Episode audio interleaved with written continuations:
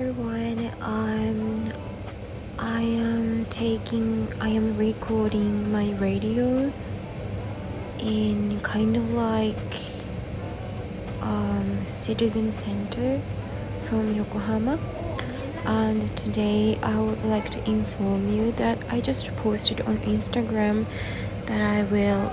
Um, I ha- I made a session for people who lives in overseas um, mainly like people who injected.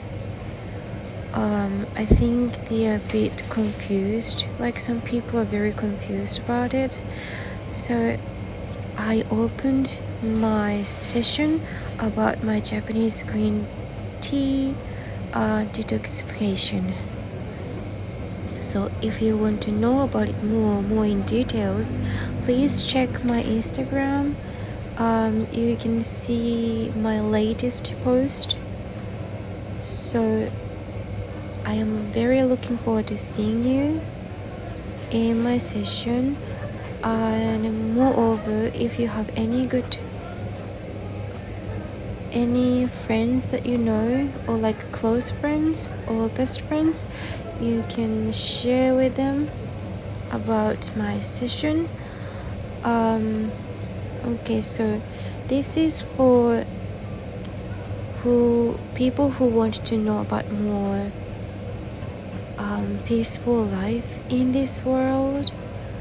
Um, so the title is how the japanese green tea brings your life better in your health.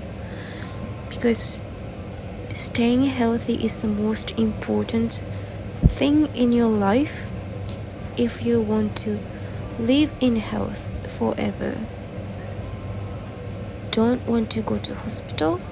Yeah people like that. Not everyone i'm not talking about.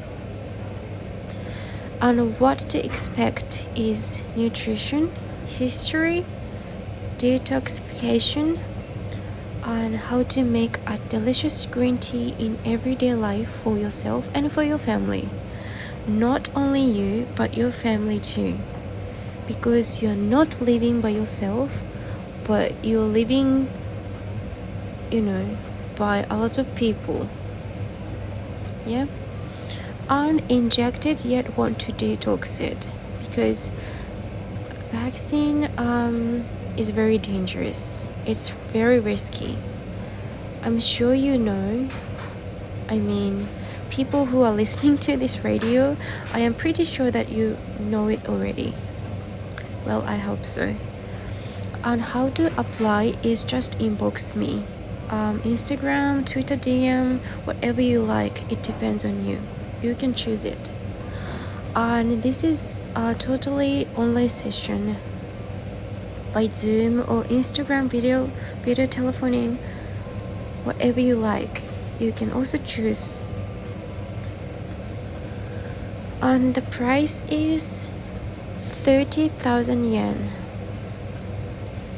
Okay, and this is like includes tax.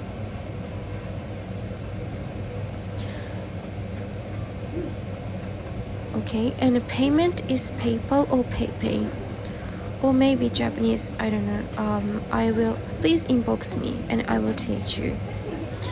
One time is about 60 minutes. It's not about, it's 60 minutes, yeah.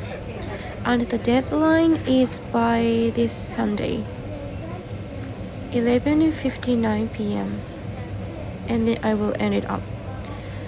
And this is my favor that only three people accepted. I don't want to, I can't mm, teach a lot of people about this, so only three people are accepted, at least for now. Is that clear? So thank you so much for your continued support in advance, and I am looking forward to seeing you again, seeing you in near future. Bye.